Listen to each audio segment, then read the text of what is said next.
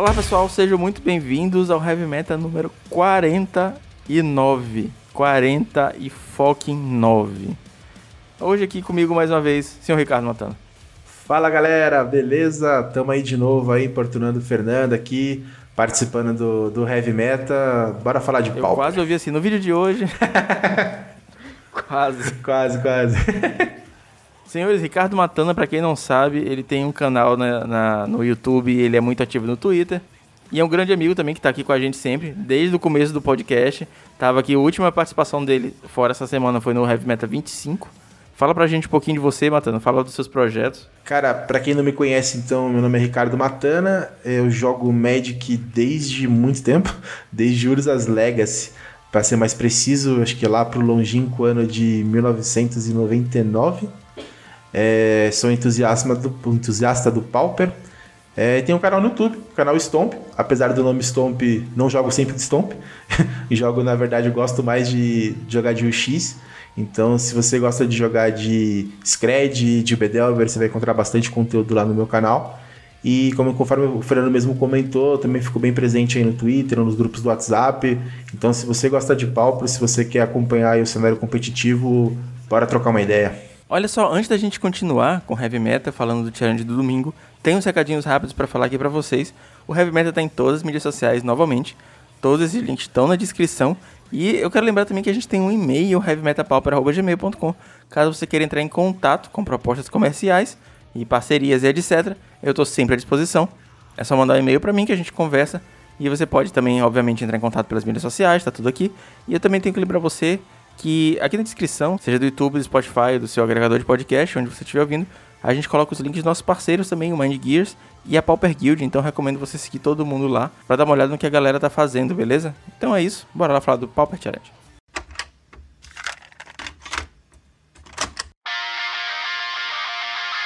O metagame do domingo tá um pouquinho diferente e a gente já tem algumas coisas novas pra começar a falar aqui, né, cara? Demais.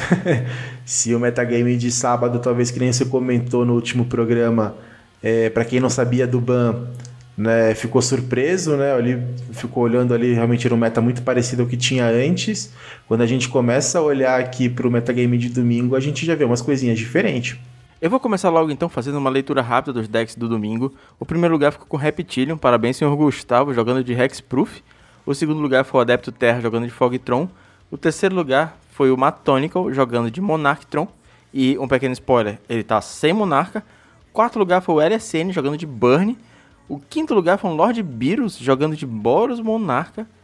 E aí a gente tem o Entropy em sexto lugar, jogando de Bunt Flicker. Sensacional, Bunt Flicker. Em sétimo lugar, a gente tem o Bahia com H, mais um BR ali, com esse nick não tem como não ser. Jogando GSK Ephemerate, um deckzinho que tá começando a aparecer bastante. O BNP, BNP, senhor Bruno, parabéns, senhor Bruno, também pelo top 8, jogando de Stomp no oitavo lugar. Os decks mais jogados do domingo foram o Affinity com 9 cópias, o Fogtron em segundo lugar com 7 cópias, e empatado em terceiro lugar, a gente tem o Stomp, o Boros Bully e o Defender Stampede, né, o deck de barreiras, o Walls Combo, com 6 cópias cada um. Então a gente teve entre os decks mais jogados uma competição bem acirrada, né? Todos os decks tiveram, todos os decks tiveram bastante representação. E o que, que você achou, cara, dessas listas? Tá um pouquinho diferente, né? Caramba. né, eu acho que é, é bacana assim, porque realmente você, só de passar o olho assim, nas listas que você comentou, né, a gente tem coisa diferente. É, a própria lista do Entropia, acho que é a, a principal novidade aí, olhando para esse, esse metagame de domingo. Quem acompanhou, ou quem talvez não conheça, o, o Entropy, ele faz streaming né, na Twitch. Então ele tem um canal, ele tem tido bastante popularidade, na verdade, nas transmissões dele. Não sei se você tem acompanhado, Fernando, mas as últimas vezes que ele transmitiu, assim, tem tido mais de 100 pessoas assistindo. Né? Eu acho que isso é bem legal olhando pro Pauper, né? É difícil a gente ter tanta gente assistindo o Pauper. Né? Isso acaba sendo mais comum em formatos ali, nos demais formatos construídos, mas o Pauper realmente isso é novo e acho que é legal porque traz uma visibilidade que o formato merece. E o Entropy é um grande jogador. Né? Então acho que acaba sendo um conteúdo de bastante qualidade, porque você está vendo um grande jogador jogando normalmente com decks complexos, né? Ele gosta de jogar com decks que são difíceis de serem pilotados, como o próprio Tron. Ele é um deck que ele costuma jogar bastante. E sempre jogando torneios bem competitivos, como o caso do Challenge, né? Então isso é, acaba sendo bem legal também. Cara, tem uma parada do Entropy também, que além dele ser um exímio player, ele é um player assim muito bom, ele é acima da média ele também é um exímio deck builder, né? Então ele consegue fazer várias listas. Algumas das listas que eu joguei na minha história como jogador foram do Entropy. Uma das primeiras listas de Tron que, que, eu, que eu curti foi dele. Inclusive, ele teve uma live gigante que tava todo mundo lá. Porque no dia do banimento, ele fez uma live jogando uma liga com uma lista de tronco preordem. É, tipo, é a lista que eu tô usando assim como base. Acho que muita gente se inspirou na lista dele para fazer suas adaptações. E, bicho, bizarro, tava todo mundo nessa live. Tu olhava o chat, era só conhecido falando. É verdade, mas é, é aquele negócio assim que você pega a cidade inteira, né? Você vai lá na festa de final de ano, né? que você fala, pô, você tá por aqui. Você... Cara, tinha muito brasileiro naquela live. Eu olhei assim, tipo, acho que tava você, eu, Alexandre Weber. Nossa, tinha to todos os grupos do WhatsApp estavam comentando a live. Era, era, era, incrível. E um outro detalhe desse challenge domingo é que começaram a aparecer os decks de Ephemerate.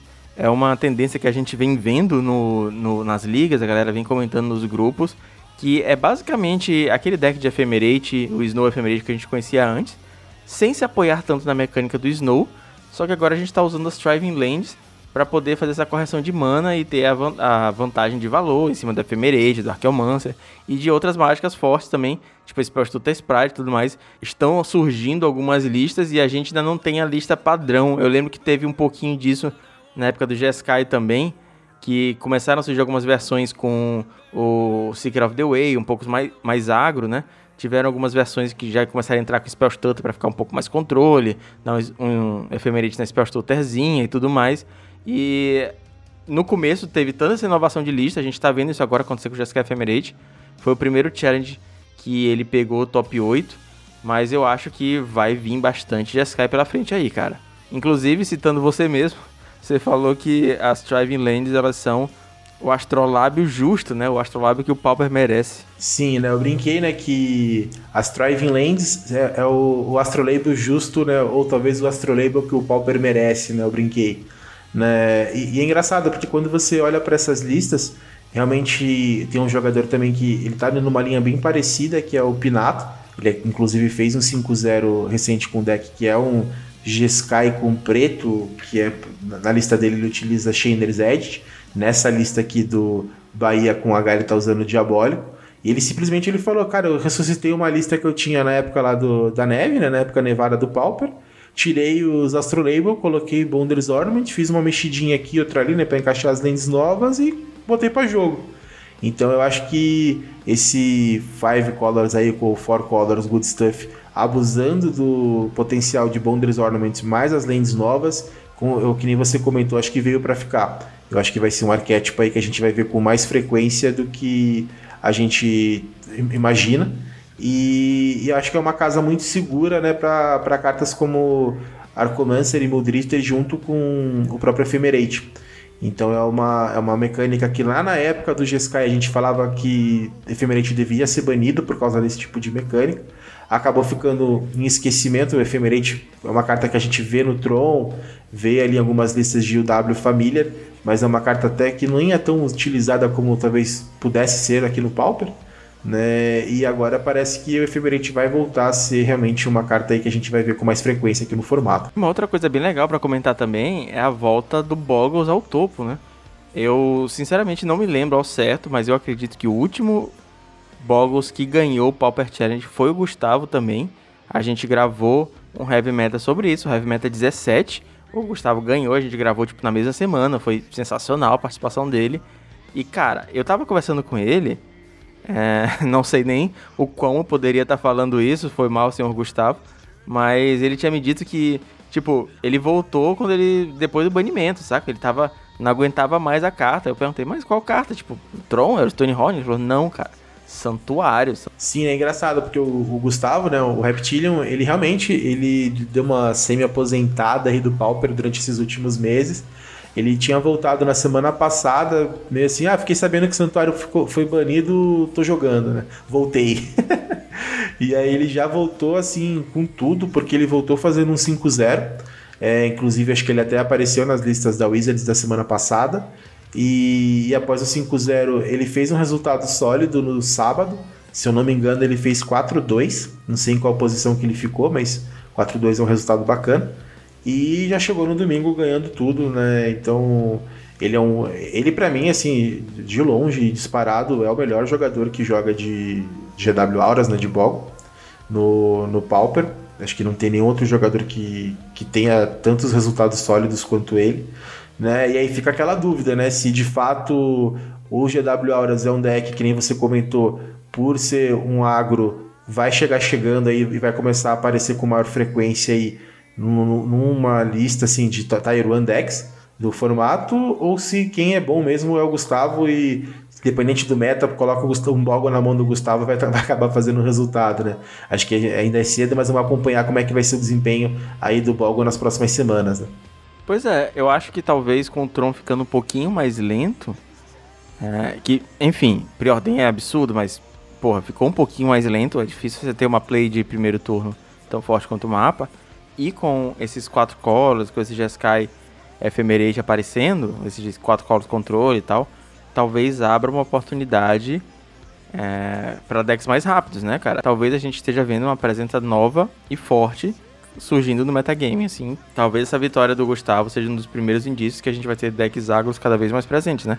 Não, com certeza. E esse, esse tanto os GW Horas quanto o Heróico, até o Burning também, é aquele tipo de deck, né? Que quando ninguém mais lembra deles, ele vai lá e ganha alguma coisa, né? Faz um bom resultado, né? Aí amanhã começa todo mundo a entrar com Edito, com Tranquility, sei lá, com um monte de remoção de encantamento, aí já dá aquela baixada na poeira, né? Já volta meio que ao patamar anterior. Mas é um deck que quando você menos espera, ele vai lá, aparece, ninguém tem side contra, é, ficar todo mundo no desespero e o deck acaba fazendo o resultado. Então eu acho que é um deck sim que a gente tem que se preocupar. Mas hoje, se eu fosse olhar, é, deixando até de lado um pouquinho o GW Aura, se a gente for numa linha de agro, eu acho que os dois agros que devem manter assim uma frequência maior em termos de resultado é o Stomp e o Affinity. Eu acho que hoje são os dois decks assim mais equilibrados do que um GW Auras ou um Heróico né? Principalmente o Stomp, que ele tem sido muito regular né, nesses últimos meses é, do Pauper. Né? A gente olha pro. O Stomp ele chegou a fazer bastante sucesso na época do Nevado. Então você tinha a River Boa, que era uma carta sensacional contra as listas de Jeskai. Então às vezes você fazia uma River Boa ali com Rancor, você dava um clock que era complicado para o Jeskai voltar. É, e desde então eu vejo o Stomp com resultados bem sólidos. Então eu acho que é o tipo de deck aí que a gente tem, que se preocupar mesmo olhando para um challenge que é um metagame muito mais fechado.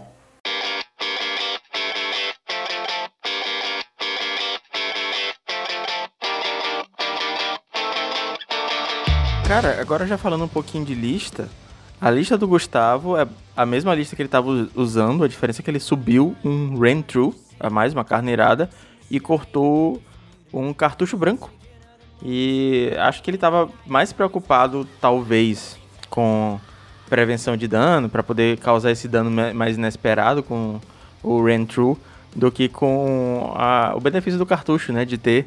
E tem esses dois Young Wolf no side, né, cara? Quando você vê, por exemplo, o metagame de ligas, o Mono Black Control é um deck que tem sido muito presente. Por incrível que pareça, assim, o Mono Black, eu particularmente, praticamente toda liga que eu jogo enfrento o Mono Black.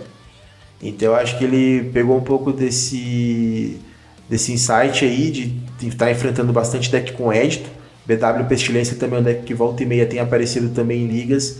Eu acho que ele entrou então no, com o Young Wolf pensando um pouquinho nessa linha do, dos decks com édito. E talvez olhando até um pouco pro B, né? Que foi um deck que fez sucesso na, no metagame do sábado. E é um deck também que costuma utilizar alguns éditos no side, né? E aí, a lista do segundo lugar é a lista do Tron do Adepto, cara. Ele tem umas listas de Tron que ultimamente eu venho gostando mais das listas dele. Desde aquele Pauper Geddon que ele ficou em segundo. Tem me inspirado bastante na, nas tags que ele traz. É, ele trouxe Scattershot, ele trouxe o, aquele Afterlife. Só que essa lista dele, na minha opinião, eu tô achando ela um pouquinho solta, cara. Ela, assim, tem muito one-off. Ele tá usando só dois Tony Horn, tá jogando dois Moments Piece de main deck, assim, tá certo que no sideboard ele tem mais dois Tony Horn, mas parece pouco anti-combate, saca? Talvez tenha feito um pouco de diferença na match contra o, Gustavo. Ele tá jogando com um Rolling Thunder, não tá jogando com nenhuma, nenhum de Rova e também não tá jogando com Crop Rotation para poder tentar fechar o Tron um pouco mais rápido. Ele tá jogando com 4 Preordain, 4 Impulso. Então talvez ele esteja se garantindo nessas trips para poder é, fechar os buracos que a lista dele aparentemente tem. Eu não testei a lista. Eu tô bem feliz jogando com a lista do Entropy. Para mim ela tá, tá acertando aquele sweet spot. Mas o Adepto fez esse resultado aqui absurdo, né? O Adepto é um player incrível. E com certeza está ajudando a, a, carregar a lista. Não sei se eu conseguiria jogar com essa lista é, sem as muletas que eu geralmente necessito, né? Às vezes a gente vê um player como Adepto ou Hellsal jogando com uma lista e, de fato, para nós meros mortais, a gente precisa colocar umas coisinhas a mais para fazer ela funcionar. É, você que é o especialista aí do arquétipo, eu não domino tanto Tron, uma carta que eu gostei, assim, desde. É uma tech que ele utiliza né, de hoje, né, no Tron, e que eu acho sensacional é o Ripping the Graves. Acho que o, o Ripping the Graves ele acaba sendo muito bom. Até era uma tech na época que o X era um deck. Virou, né? Era um deck 2-bit do formato. Então você tinha muito ali Counter War, até aquela questão do valor que o X gerava com o Deprive com o Santuário, e ele conseguia recuperar um pouco isso através do Ripping the Graves. Então, mesmo o X não gerando mais tanto valor como antes, ele manteve a tech aqui do Rip in the Graves. E é uma carta que eu acho que funciona muito bem é, e eu gosto de ver na lista dele.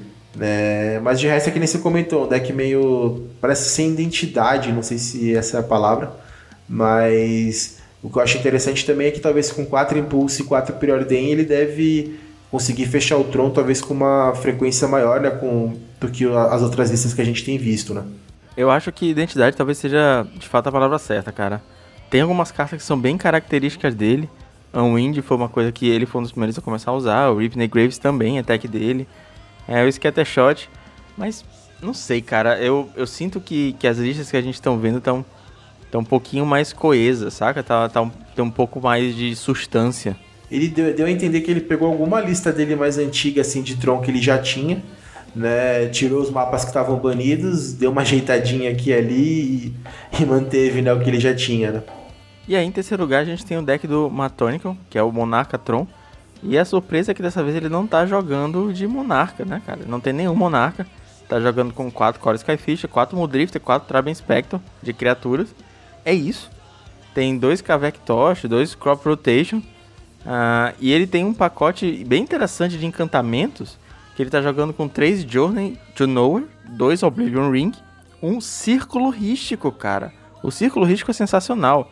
É um encantamento que custou, pouca gente conhece, então eu vou dar até uma, uma leiturazinha aqui. É um encantamento que custou 4, dois qualquer e dois brancos, que você paga um. Qualquer jogador pode pagar um. É, eu sei, é confuso, mas você paga um para ativar essa habilidade. A habilidade diz: qualquer jogador pode pagar um. Se ninguém fizer, a próxima vez que uma, uma fonte for causar dano, previne essa fonte. Basicamente é um círculo funcionando com qualquer cor. E o seu adversário pode pagar um para não deixar isso funcionar. Então você paga um e se ninguém pagar um, você preveniu. Aí o cara tem que escolher se ele paga um. A diferença é que você pode ativar de novo, e de novo, e de novo. E sendo Tron, em teoria, você tem mana infinita, né? Então, é, basicamente ele vai tirando o valor com as pedrinhas, com o Bonder, vai devolvendo Mudrifter, vai devolvendo o Traven, vai comprando mais cartas, vai prevenindo dano, vai tirando umas besteirinhas da frente com os encantamentos. Tem quatro Prismatic no deck também, vai gerando muita mana e eventualmente você leva uma tocha de Kavek para fechar o jogo. É, é um, é um, deck doido, né? É um deck assim que ele surgiu também na época do Pauper Nevado. Eu lembro que ele começou a fazer sucesso lá na época do Astrolabel.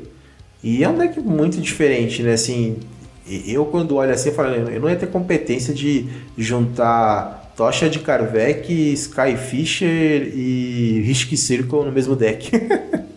então, você olha assim, realmente é, para quem olha de fora parece uma salada, né? Esse negócio assim, uma farofada, né? Porque tem de tudo, tem Mystical Teachings, tem Ephemerate, tem Crop Rotation, tem Suffocating Fumes, são realmente cartas assim que é difícil você olhar para elas e falar assim, tem um deck aqui. né? Mas tem. E tem o Matonical, que é um jogador que nem você comentou que está sempre jogando com decks diferentes. Né? Ele estava até com bastante sucesso jogando de Wall Combo, né? com Underwall. E agora está indo novamente nessa linha aí do Tronarca, agora sem o Monarca. Né? E é isso, acho que é um. É, é diferente do que a gente está acostumado olhando para aquela linha do Tron Looping, né? Com o Ghostly Flicker, Mnemonic Wall, etc né? Mas é uma lista que ele está mostrando aí que, que veio para ficar também, porque não é de hoje que ele tem feito o resultado. E aí, se a gente for olhar, tem a, o Temur Tron, né? Que é um deck que de vez em quando aparece. O outro Tron, que é o Fog Tron, né? Que tá, é o deck talvez o mais conhecido do meta. Agora a gente pode ter uma terceira versão de Tron aí também aparecendo aí no formato.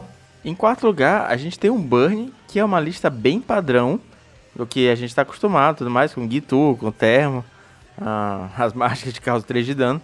Mas tem uma besteirinha no site que eu queria comentar e que eu não entendi muito bem, admito. Ele tá jogando com dois Incinerate, cara. E não sei, cara. Sinceramente, não sei. É porque que ele escolheu essa mágica. Talvez para remover uma, um bicho que regenere. Enfim.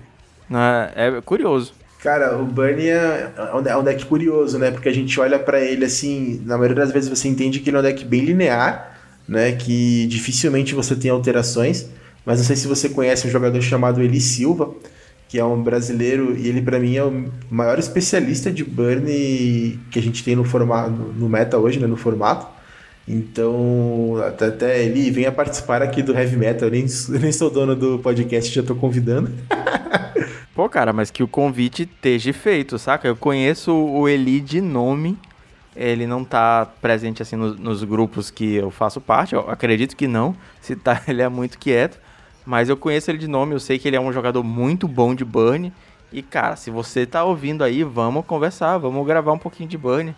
Vamos comentar sobre o que, está acontecendo aí com as mágicas de 3 de dano. Não, cara, e é sensacional, assim, a visão que ele tem é, do, do arquétipo, sério, assim, é um negócio assim que você... Se você acha que Burn é só fazer a, a multiplicação de 3, né, cara, ele, ele é bem diferente. Inclusive, a lista atual dele joga com Termo Alchemist no side, ele acha que o termo não está bem posicionado no, no meta atual, então ele está jogando com 4 termo no side. Inclusive, ele está utilizando o Incinerate Main Deck. Né? Então é, engra é, é, engraçado assim porque realmente é um arquétipo que a gente não dá muito valor, mas ele tem também sua complexidade por trás. Né? Eu olho para o Incinerate, não tenho ainda domínio para falar assim qual é a principal vantagem dele. Eu acho que ele entra na linha talvez de redundância, né? que é mais uma mágica que você tem ali que consegue causar 3 pontos de dano. É, ele talvez entre imagino eu, talvez contra decks que tenham muita remoção de criatura, em que você tem que ser um pouco mais direto nessa parte da, do burn, né? Então pode ser uma alternativa também, mas é legal você olhar para o burn assim de uma forma diferente também. Continuando aqui com as listas do top 8, a gente teve Lord Beerus em quinto lugar jogando de Boros Monarca. E cara, é uma lista 100% tradicional. A gente tem visto bastante inovação. O Léo Bertucci tem fez uma lista que a gente chamou de elegante, com os splashes dentro do Boros. Mas essa lista do Beerus, cara, ela tá bem tradicional. A única diferença são as Thriving Lands. Ele tá jogando com dois Thriving Bluff, que é a Thriving Land vermelha, né? Que entra dando vermelho e você escolhe a outra. E dois Thriving Heath, que é a Thriving Land branca. E fora isso, 100% Boros. É, é, engraçado, né? A gente tá vivendo no, no mundo do Dark, né? Porque no sábado, né, teve no último podcast, né, a gente viu o Murilo jogando com aquela lista mais tradicional possível de Affinity. Aí agora a gente vê o Lord Barrow jogando com o Boros de sei lá quantos anos atrás, com aquele Boros com dois Battle Screech, um Firebolt, né? então a gente tá olhando assim, as pessoas estão voltando para as origens, né? Olhando para os decks ali, pô, Banil, o que, que eu faço? Ah, não sei, pega o deck lá de três anos atrás e joga. Depois de banimento, né, cara? É isso aí que tem que fazer. Mas, é, mas acho que é interessante, acho que a, a, assim, brincadeiras à parte, né? Eu acho que as lentes novas têm tudo a ver com o Boros também, as Trivings, né? É engraçado porque ele, apesar de abusar das Trivings, ele não está utilizando cartas de outras cores. Então, nem mesmo aquele Ripping the Graves que a gente costuma ver em algumas listas de Boros, ou até listas mais ousadas que utilizam o, o Rato Ninja, né? Cartas realmente Ali que a gente já viu até é, o Fulmes, né? A gente já viu, acho que o Léo, né, costuma utilizar essa carta, Bonders também não. Então ele está numa linha bem clássica, né? Apesar de ter entrado aí com as Driving Lands. Cara, e aí, em sexto lugar, a gente tem um deck, o deck do Entropy, que, pra mim, é a estrela desse, desse top 8. Porque por mais que a gente tenha o Bahia fazendo resultado logo embaixo com quatro colos, esse deck do Entropy, bicho, parece que saiu de uma caixa de deck rogues e fez um top 8 maluco, saca? Ele é um deck UG combo e, cara, sinceramente, eu não sei se eu vou conseguir explicar esse combo direito, saca? Ele usa algumas cartas que são bem interessantes, por exemplo, a Temporal Spring, que é um feitiço custo 3 de Apocalipse que você coloca permanente alvo no topo do deck do seu dono, no topo, no topo do Grimório, sabe? Você consegue devolver qualquer permanente pro topo do deck do cara. E você tem Ghostly Flicker, Ephemerate e Archeomancer para tentar fazer isso algumas vezes no mesmo turno. É, então você consegue, tipo, jogar o Temporal Spring, jogar o Ephemerate no Archeomancer, pegar o Temporal Spring do cemitério e jogar de novo, saca? Então você vai devolvendo uma, duas permanentes por turno assim que você conseguir. E o cara vai perdendo os atacantes, vai perdendo os terrenos.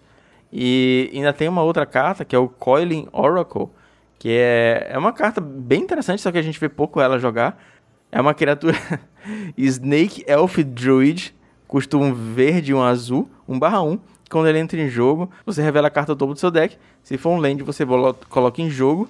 E se for outra carta, você coloca na sua mão. Então, a eu tô até meio confuso, mas eu sei que isso entra no combo em algum lugar, saca? Mas é complicado, cara, de verdade. Cara, eu sei que é muito doido. eu também, assim, não sei explicar no, no detalhe, porque ele é um deck independente do combo, ele é um deck que gera bastante valor, né?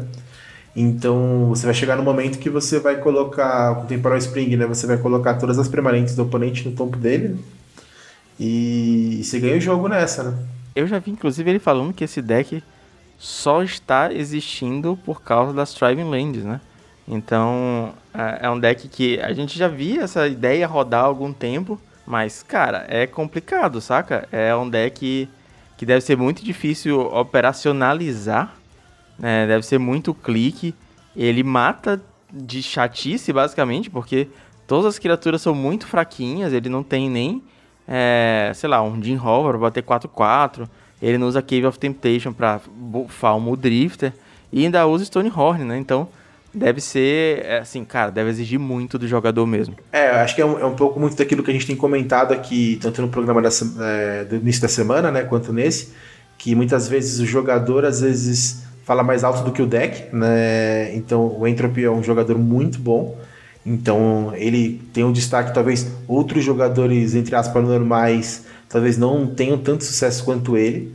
Né? Ele, ele também ele joga bem rápido e está muito acostumado com essa dinâmica de Ghostly Flicker e Ephemerate com cartas como o Drifter ou o Mnemonic Wall ou o Arcomancer.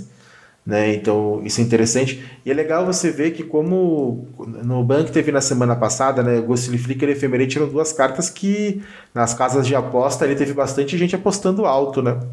De que uma delas seria banida. E a partir do momento que elas não foram e resolveram banir o, o mapa, então as pessoas começam a olhar o. Perceberam né, que o Tron já não tem a mesma consistência de antes, pelo menos para você poder fechar ali o trio de usar rápido. E aí começam a olhar assim, pô, se o Tron talvez não fique tão bom, qual será que pode ser a melhor casa para um combinho ali entre Ghostly Flicker né, e, e, criaturas que geram valor como Aracomancer, Mnemonic Wall, Mudrifter. E aí começa a surgir, né, esses G-Skies, esses Five Colors aí, Good Stuff, e decks como esse Bunch aí do Entropy. Então, e é legal porque se você não, assim, as pessoas elas olham pro Stonehorn Dignitary e reclamam muito porque acham injusto não poder ter fase de combate, né, não poder atacar. Mas não tem nada pior, eu acho, do que você não poder comprar suas cartas. Né? Você tem um temporal spring ali que ele fica colocando uma permanente no topo e você está sempre comprando né, a, a, a, carta que você já tinha, o caso um pouquinho parecido do Chittering Hats. Né? Esse ainda é pior porque você está perdendo uma permanente de jogo. Então você ter esse tipo de looping acaba sendo também bem frustrante para quem está jogando contra, né? E depois dessa lista do Entropy, a gente tem o Bahia com H fazendo sétimo lugar de Jeskai Ephemerate, o primeiro top 8 da, da história desse novo Jeskai. E convenhamos que não é bem um Jeskai, né? Vamos, vamos Vamos botar aqui as cartas na mesa e dar nome aos bois, que ele tá usando quatro cores. É azul, vermelho, branco e preto. E cara, é um deck que vai se beneficiar muito das Thriving Lands. A gente voltou a ver deck de 3, 4 cores jogando no formato. Uh, a gente tem bondas também. E, bicho, é como abrir uma janela, olhar pro ano passado, logo depois do banimento da Blue e a gente tá vendo novamente esses decks de 3, 4 cores surgindo e fazendo uma porção do metagame, né? Que nem é, a gente comentou mais cedo, ainda não se tem uma lista exata deles, mas a gente consegue ver já as cartas que são staples do, do deck, o Archeomancer, o Muldrifter, algumas estão jogando Discred, outras estão jogando Flame Slash. Eu acho que pelo deck depender muito ainda de Thriving Lands, o Flame Slash talvez seja uma remoção um pouco mais consistente. Ah, e a gente tem a, o pacote de counters, né? Tem Counter Spell, tem alguns que jogam com, com Spell Stutter. E, sinceramente, eu acho que daqui para frente a gente vai ver muito Jeskai. Vai ter um meta de três cores e esses controles vão aparecer cada vez mais, cara. Sim, e é legal porque é, essas listas de Jeskai ela tem feito relativo sucesso. Você até comentou que o, o Adepto Terra, né, no, no, challenge de sábado, ele jogou com uma lista de Jeskai. Não foi tão bem, mas ele tem tido bons resultados com ela nas ligas. É, tem outros jogadores também que eu vejo que tem, que tem apostado, né? O próprio Carves, uma época, estava jogando com esse tipo de deck, jogando até com Bonders Ornament também. Então, é que a gente já comentou, né? Eu acho que esses decks assim de 4, 5 cores que abusam bastante do Bonders Ornament, mais as, as Thriving Lands aí, acho que veio, tem tudo para ficar. É, como, como o meta ainda está muito novo, né? Tem muita coisa acontecendo, ele vai mudar nas próximas semanas. É, a gente não sabe exatamente qual que vai ser a lista padrão que as pessoas vão escolher, que vão optar por utilizar. Mas ao mesmo tempo é um deck que é muito fácil você conseguir colocar qualquer coisa dentro. É, ah, tá tendo bastante Affinity, vou colocar uns gorilas no side. Ah, não, agora tá tendo, sei lá, muito bully, vou investir mais em, em remoções em massa. Né? Então você consegue ali trabalhar bastante com Silver Bullets, enfim, eu acho que é um tipo de um arquétipo que a gente deve olhar com mais carinho porque ele deve vir para ficar de fato no formato. Sim, com certeza. Tem, inclusive, nessa própria lista aqui do, do Bahia, tem algumas coisinhas que a gente vê que tem um alvo bem, bem direto, né? Tem um Obnixley Scrooge no side, ele tá jogando com o Zeco em Decade main deck, então são cartas que a gente vê que tem alvos, assim, lidar com, com tokens, o Obnixley ele quer excluir alguma criatura, talvez uma Mnemonic Walk o cara não vai conseguir trazer de volta. Sim, eu gosto bastante é, desse arquétipo do que ele tenta, do que ele tenta oferecer, né? Eu acho que o Obnixley também pode ser uma alternativa contra Gurmag Ender, né, que não, ele não consegue pegar com o Flame Slash, né, que ele tem no main deck. Então pode ser uma boa também. Ele está usando também, que é interessante, é um Guardian of the Guild Pact no side. É uma carta também legal aí que não, você não vê todo dia. E aí, em oitavo lugar, o Bruno tá jogando com Stomp. E uma diferença que ele trouxe dessa vez foi 4 Wild Mongrel de main deck, né? Que é o Hound, né? O cachorro, que se você descartar uma carta ele ganha mais mais um e pode trocar de cor. Então é uma alternativa para ter um plano mais agro, mais porradeiro, talvez. É uma, é uma outra versão né, do deck que tem, que tem surgido, né? Tem aquela padrão que é uma, a lista do Sacred Devil, mas ao mesmo tempo tem essa segunda versão aí que utiliza o Wild Mongrel, e é talvez uma linha para tentar fugir um, fugir um pouco né, de Prismatic Strands, né? Então, eu acho que é uma alternativa boa, principalmente se as pessoas pensarem que o Boros, agora com a queda do Mystic Santuário, pode ser um deck que volte com mais presença no formato. E uma menção honrosa que eu queria fazer é pro nosso amigo Léo Bertucci, que ficou em nono lugar, ficou ali na portinha do, do top 8, jogando de Affinity. E que nem a gente falou, né, cara, no, no podcast do começo da semana, não existe uma lista padrão de Affinity. A dele é mais parecida com Affinity Monsters. A, a diferença, talvez, para a lista que, que o Lindoso estava jogando, que eu joguei também, é que ele está jogando com um Frogmite, um Terrarium, fez esse split aí entre as cartas e tá jogando com 20 terrenos. A, a lista do Lindoso joga com 17. É, admito que, cara, tem umas, umas zicadas malucas, tem uns fluids malucos. Mas ele subiu o número de terrenos aí, é, tirou um Ancient Den, tá jogando com duas ilhas e dois Lonely Sandbar, que é o terreno azul que recicla. Nossa, é verdade, uma listinha um pouquinho diferente também, né? Com 4 It Well, né? Mas é legal, ele quase que ele conseguiu ali pegar uma vaguinha no top 8 também. Senhores, eu acho que é isso. A gente falou bastante sobre as listas do top 8 do domingo. A gente comentou sobre o metagame. Eu acho que, novamente, é um período de transição. A gente está saindo de um banimento e estamos na aurora de uma nova coleção. Double Master está chegando nesse momento que você está ouvindo. Acredito que na sexta-feira é, ou no sábado já começaram a sair bastante spoilers. Não saíram ainda tantos spoilers para o Pauper, mas a gente espera que tenha alguns downgrades relevantes, alguns lançamentos. Só que final de heavy metal tem sempre aquela indicação de metal. Bora lá.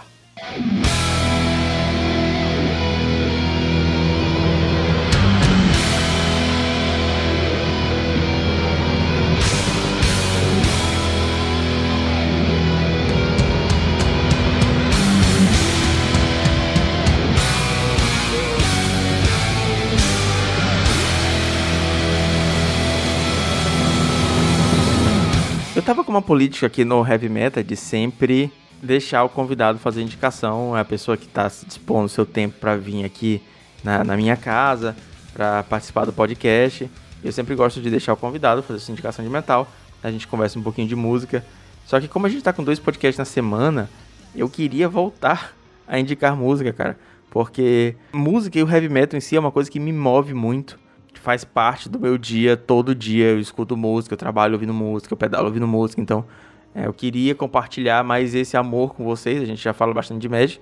E a minha indicação de hoje, cara, é uma banda alemã chamada Acept. Você conhece já o Acept, Matando? Não conheço, mas bora lá, vamos, vamos ouvir, vamos conhecer. Cara, a Sept é uma banda já um pouquinho velha, ela é do final da década de 70, começo da década de 80.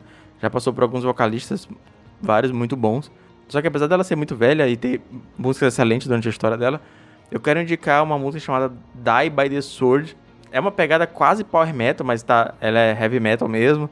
É, e tem um pouquinho daquele quê de fantasia que é, o refrão fala assim: se você vive pela espada, você vai morrer pela espada e tal. Então é aquela música que te deixa assim pilhado, saca? Pra, pra, pra um dia de trabalho, deixa um pouco mais animado. Tipo aquela galera que pega a música e bota pra malhar, saca? Cara, é diferente. Vamos, vamos, vamos conhecer. Vou, vou botar aqui para escutar também mais tarde.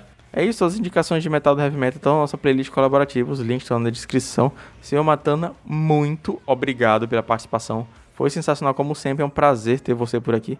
Cara, eu que agradeço, Fernando. É sempre um prazer aqui poder participar do Heavy Metal, cara. Muito obrigado.